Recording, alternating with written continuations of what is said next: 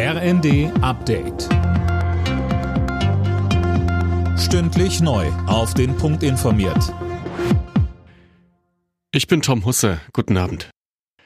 Jetzt steht es endlich fest, das Deutschland-Ticket soll zum 1. Mai kommen. Darauf haben sich Bund und Länder nach langem Hin und Her geeinigt. Mit dem Ticket sollen Reisende dann für 49 Euro im Monat bundesweit den Nahverkehr nutzen können.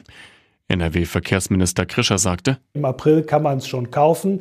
Das ist etwas, äh, was vor einem Jahr völlig äh, unvorstellbar war. Wir bekommen jetzt äh, Mobilität im öffentlichen Verkehr, klimafreundliche und nachhaltige Mobilität zu einem günstigen und bezahlbaren Preis.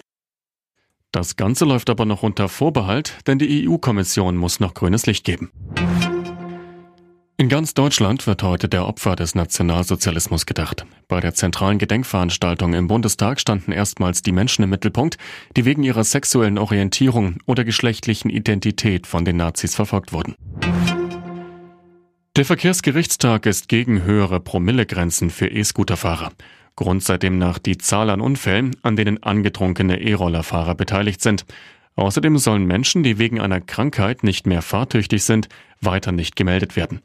Ansgar Staudinger, Präsident des Verkehrsgerichtstags, sagte im ersten, der Arbeitskreis war der Ansicht, dass dieses äh, Verhältnis zwischen Arzt und Patient doch besonders schützenswert ist und eine strikte Meldepflicht hätte dieses Verhältnis, glaube ich, doch arg gestört, hätte vielleicht den Effekt auch gehabt, dass Menschen gar nicht zum Arzt gehen und sich untersuchen lassen und das hätte also möglicherweise kontraproduktiv sein können.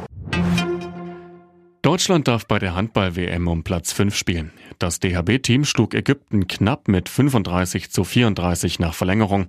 Gegner am letzten Spiel des Turniers für die Deutschen ist dann entweder Norwegen oder Ungarn. Alle Nachrichten auf rnd.de